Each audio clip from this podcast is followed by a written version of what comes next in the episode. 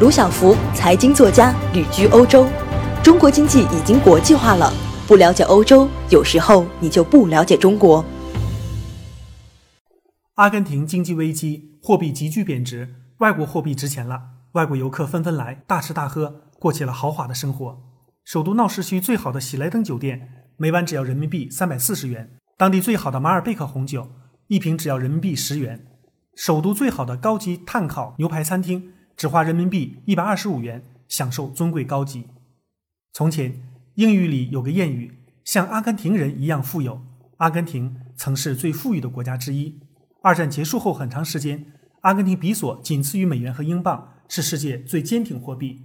人均小汽车多于法国，电话多于日本，收入高于德国。今天，它走向贫困，一次又一次破产，成为外国人捡便宜货的地方。令人感慨。